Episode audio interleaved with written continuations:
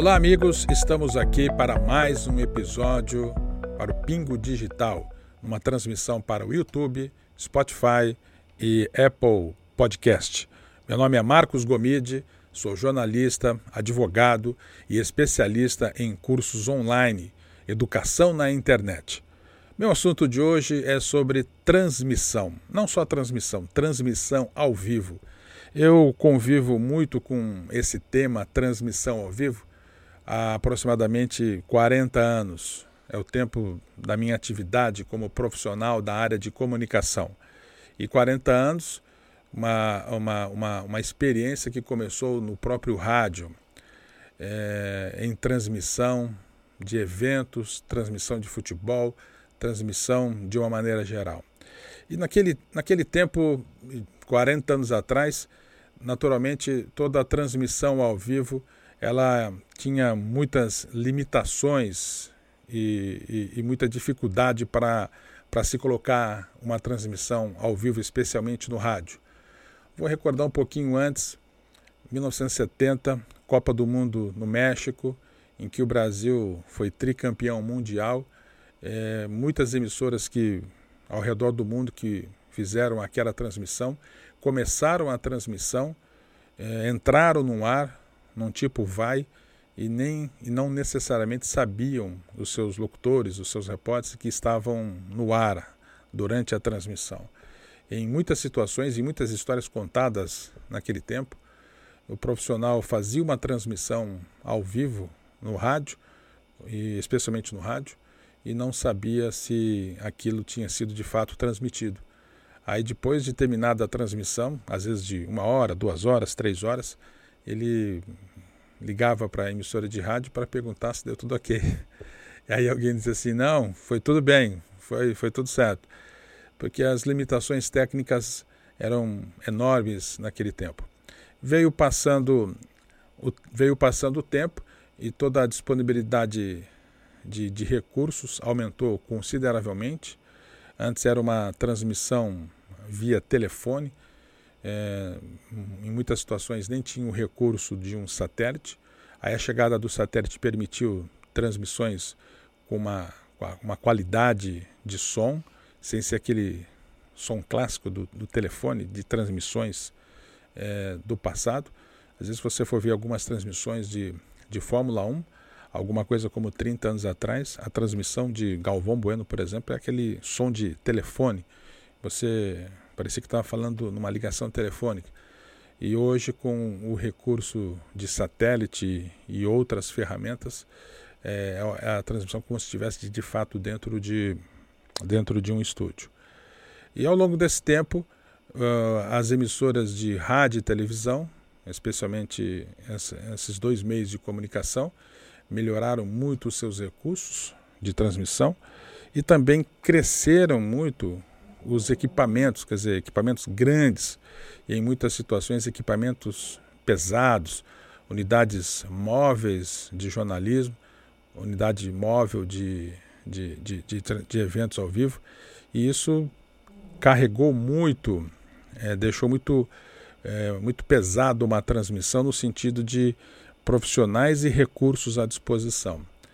O que se pode ver, o que se pode dizer hoje é que nessa não é a tendência. É, as emissoras, de uma maneira geral, salvo situações muito específicas e eventos muito específicos, quando levam realmente as suas grandes e pesadas unidades, mas para pequenas e médias trans, transmissões, usam recursos menores, é uma quantidade de câmeras menor, porque o que vai importar é a chegada da informação, é a chegada é, da imagem e para que a pessoa possa de fato é, saber o que, o, que está, o que está acontecendo lá. E depois desse período marcante do rádio e da televisão com as transmissões ao vivo, um outro momento marcante, que talvez seja uma linha divisória, não que tenha começado exatamente ali, foi o surgimento da plataforma Facebook, que agora em fevereiro de 2020 está completando 16 anos de funcionamento. Fundada por aquele jovem aluno, estudante da Universidade Harvard. A partir dali, o Facebook veio crescendo, veio crescendo, e hoje é uma plataforma que tem aí os seus 2,5 bilhões de usuários no mundo. É, sempre ouço muita gente dizendo que, olha, mas o Facebook já não é mais aquele que era, é, não consegue ter é, tantas pessoas. Eu desativei meu Facebook. Bom, apesar de você ainda ouvir isso e acolar, o Facebook de fato continua sendo um, um grande centro de, de captador de usuários e especialmente uma máquina incrível de distribuição de conteúdo e especialmente de, de, distribuição de conteúdo pago. Então, a partir do Facebook, que começou um novo modelo nas plataformas sociais de transmissão. A partir do Facebook e especialmente a partir do Instagram, que também foi é, lançado no dia 6 de outubro de 2010. Também uma plataforma nova, foi comprada pelo Facebook um pouquinho tempo depois, e a partir do instante que foi comprado da mesma, da mesma empresa, ele se tornou essa dupla é, Facebook e Instagram se tornou uma máquina de ferramenta de distribuição de conteúdo de texto e especialmente de conteúdo ao vivo. Então, não só você vai colocar conteúdo gravado, mas vai colocar também conteúdo ao vivo, transmissão ao vivo, tanto no Facebook como no Instagram, e isso superou qualquer outro meio de comunicação no planeta Terra. Porque você tendo a quantidade de usuários do Facebook e a quantidade de usuários do Instagram, você passou a fazer transmissão ao vivo independentemente dos meios e dos veículos tradicionais, rádio e televisão. E mais do que isso, possibilitou que pessoas comuns pudessem fazer o uso dessas, dessas plataformas para a transmissão. E aí veio uma outra, uma outra ferramenta, o YouTube, que também tem aproximadamente essa idade, em torno de 14 anos aproximadamente, que também permite. Então, essas três plataformas, Facebook, Instagram YouTube, são grandes ferramentas de transmissão a, a, ao vivo. E é disso que um pouco que nós queremos falar aqui, porque é, ela abriu a porta para todas as pessoas comuns é, para todas as pessoas fora dos chamados veículos tradicionais, permitindo, creio eu, uma integração jamais vista ao redor do planeta de como que as pessoas podem, é, podem fazer isso. Existe uma transmissão que você usa no Instagram, em que você faz uma, uma live, não precisa ser nenhum especialista para isso, só você dominar um pouquinho ali que você é intuitivo, você vai lá e consegue fazer uma transmissão ao vivo. No Facebook é a mesma coisa, no, no YouTube é a mesma coisa. Mas essas, essas plataformas se tornaram também, olha que interessante, um caminho para os veículos tradicionais usarem para expandir um pouco mais o seu conteúdo. Interessante isso. Então, você, a gente passou a ver com a frequência muito grande no YouTube, no Facebook, é, emissoras de TV, além do seu canal aberto, também rodando a sua programação para determinados programas dentro dessa plataforma. Então, vou citar a Rádio Jovem Pan de São Paulo, por exemplo, é, é uma empresa que está fazendo um investimento, pelo que se percebe ali, né, vendo nas plataformas, uma, uma uh, está fazendo um investimento enorme no sentido. Então você tem o, o, a sua conta, a Jovem Pan tem a conta de, do, é, da, das notícias que tem cerca de 2 milhões de inscritos, tem um programa no Pânico no Rádio que tem cerca de pouco mais de 2 milhões de inscritos, você tem o canal do esporte da Jovem Pan, que tem um pouco mais de um milhão e meio de inscritos, e o rádio continua com a comunicação, mas ali também é uma maneira das pessoas é, assistirem, ouvirem. Quer dizer, não só, não só pelo rádio vão, ou, vão ouvir, mas vão também ver o seu apresentador. É, em algum momento do passado ficava sempre aquela coisa: nossa, como será que é aquele locutor? Que, como é que ele é? Alto, baixo? Então, esse tipo de plataforma, esse tipo de ferramenta nos tempos de hoje permite que a pessoa possa realmente ver quem é aquele narrador, aquele locutor, aquele apresentador, aquele apresentador de rádio. E citando no caso da Jovem Pan, que tem feito, pelo que a gente percebe, um investimento muito grande nesse sentido, você vê transmissões ao vivo lá com cerca de 50, 60, 80 mil é, interna internautas ouvindo uma transmissão do futebol, ouvindo uma transmissão de um programa. E com um detalhe: a hora que você acaba a transmissão, é, existem os que vão assistir o que está gravado. Então, às vezes, num período de uma semana, você tem lá 100 mil, 200 mil, 300 mil, 500 mil, é, às vezes um milhão de, de internautas que vão ouvir aquele conteúdo. É, eu vou citar assim dois exemplos. O ministro Sérgio Moro recentemente foi no programa Roda Viva da TV Cultura para uma entrevista e a última informação que eu tinha visto lá que estava na casa, quer dizer, o programa na televisão, na TV aberta, teve uma boa audiência em se tratando do horário da TV Cultura, é, mas na internet aquela entrevista passou de um milhão e meio de pessoas que visualizaram aquele vídeo. Também como o ministro foi dar uma entrevista no Pânico no rádio, Aquela entrevista, rapidamente, em dois, três, quatro dias, passou de um milhão de visualizações. Então, essa conexão rádio e internet através do canal YouTube demonstra bem a força das plataformas e a, digamos assim, estratégia das emissoras de juntar o seu veículo rádio com o veículo plataforma digital. Isso é no campo profissional, mas no campo pessoal, no campo do, do, do internauta que não é, entre aspas, um profissional da comunicação, é alguém que quer fazer, quer, quer, quer falar para o seu público, isso também é uma, é uma, é uma grande realidade. Através dessas plataformas é que se tornou possível é, algo que está explodindo, especialmente no Brasil, que são os cursos online. Imagina, quem podia quem podia prever, uh, alguns puderam, mas nem todos, que você ia ter uma grande transferência de alunos da faculdade, como conhecemos desde o seu início, nas aulas presenciais, para as plataformas de internet.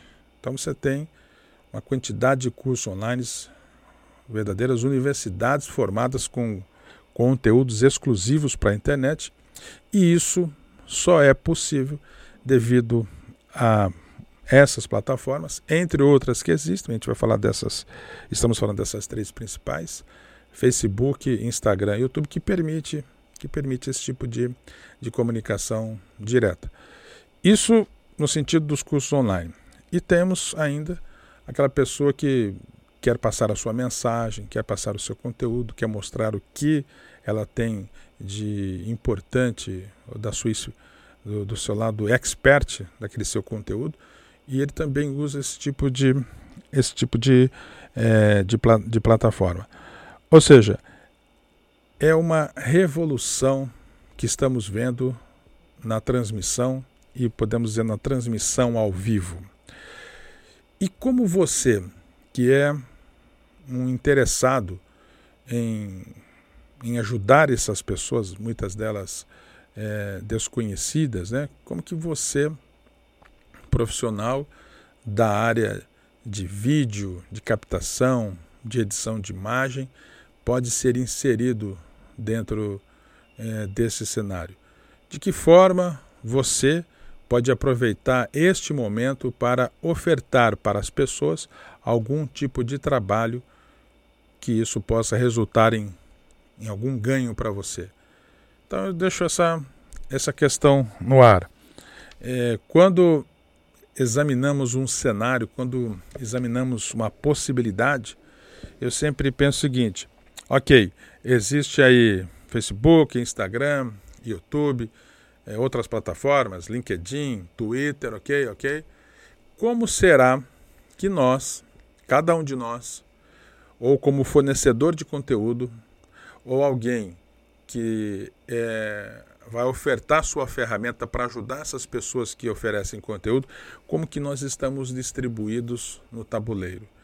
Qual é a nossa ação, qual é o nosso movimento de trabalho, nosso movimento profissional para ajudar essas pessoas que precisam de uma imagem para ser usada em cursos online, que precisa de uma edição, que precisa de uma finalização é, de um produto. É um campo que está crescendo muito, é, tem alguns números muito preliminares, mas talvez no ano de 2019 é, os negócios em torno dos cursos online pode ter chegado à casa de 500 milhões de reais. Meio bilhão de reais são números mínimos, né? E esse número foi constru... números mínimos, e esse número foi construído por pessoas não só gigantes da área de cursos online, que tem faculdades que têm talvez até milhares de alunos que montam estúdios poderosos para gravar. Eu acho que esse, esse pelos, pelo que eu pesquisei aqui e acolá, é, são números construídos com base no pequeno, no médio. E quando a pessoa tem o seu conteúdo para fornecer, para entregar para o público, ela se depara muito com a questão: como eu vou fazer isso? De que forma eu posso buscar profissionalizar um pouquinho mais o que eu estou gravando, o que eu estou fazendo. É, um pouco nos próximos capítulos, nos próximos, nos próximos episódios, na verdade, nós vamos tratar isso aqui no Pingo Digital para ajudar você que tem o seu desejo, que tem o seu sonho profissional de ajudar também essas pessoas e de você mesmo que é um expert, um expert do conteúdo e que queira também buscar aproximar a sua performance em relação em relação à, à própria à própria transmissão.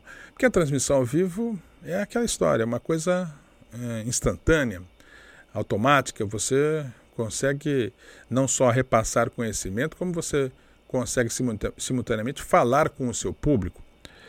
Então, eu sinceramente vejo é, números impressionantes quando observo grandes nomes das redes sociais, ou cantor, ou celebridade, ou youtuber, que abre uma transmissão ao vivo, que abre uma transmissão né, no Instagram, no Facebook, e ali em poucos minutos você já tem 15 mil, 20 mil, 30 mil, 50 mil pessoas ao vivo. Imagina, 50 mil pessoas ao vivo.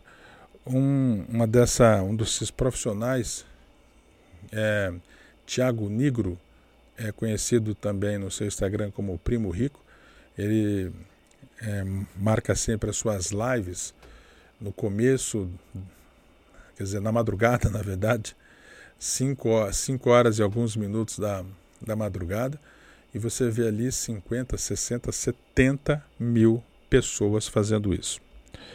É, e por que, que é preciso pensar sobre isso? Eu, às vezes, converso com muita gente e elas são ainda apaixonadas pela, pela presença física.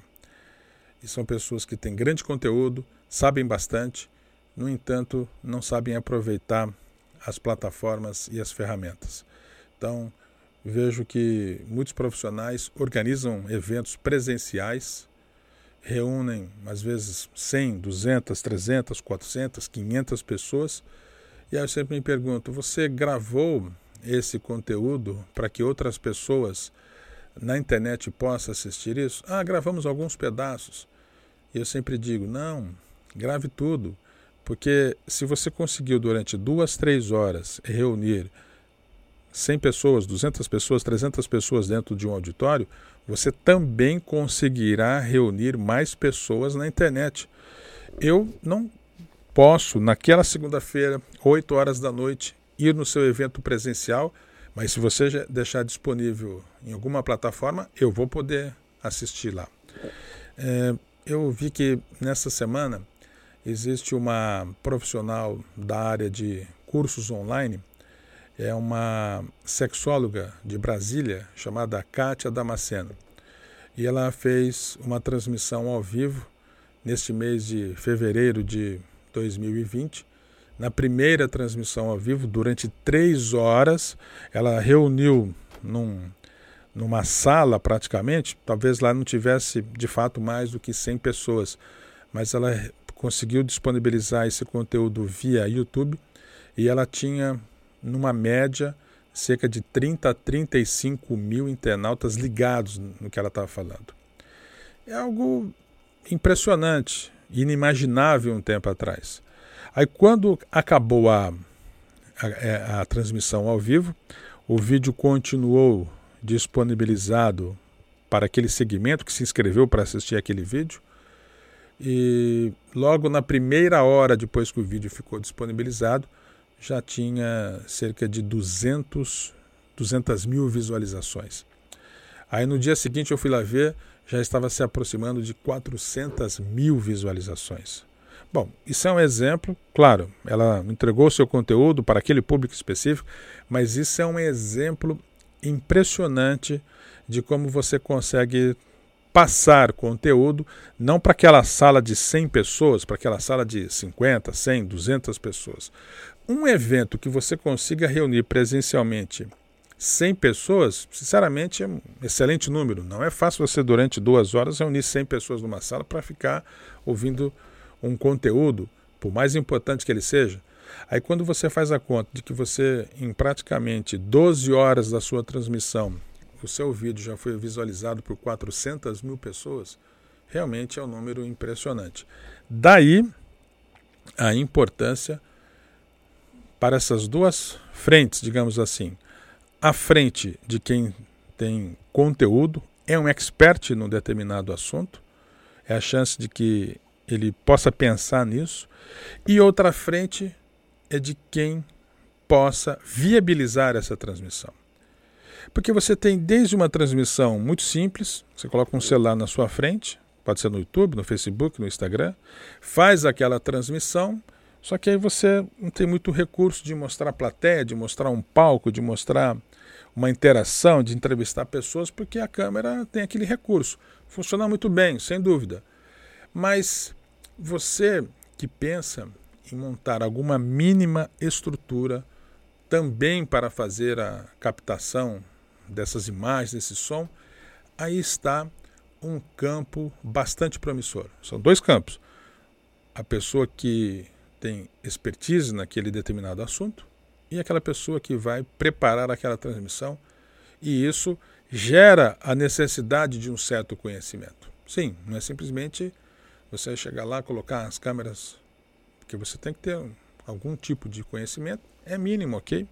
Mas algum tipo de conhecimento que possa você mandar, por exemplo, o sinal simultâneo para o YouTube, simultâneo para o Facebook e, quiçá, para o Instagram. Ou seja, você fazer uma transmissão para o seu público nessas três plataformas. Ah, porque só em uma plataforma?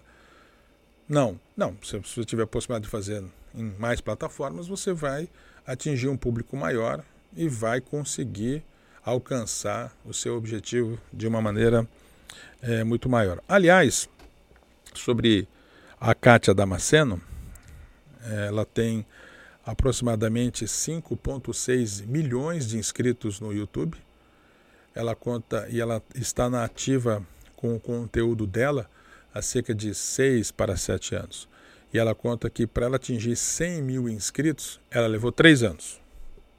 E nos outros 3 anos, ela conseguiu 5 milhões e meio de inscritos. É interessante, quer dizer, depois que, às vezes, o, o levantamento do voo do avião, ele é lento, mais difícil, mas depois que ele ganha impulsionamento, ganha altitude, de fato é, vai se fazer longos voos.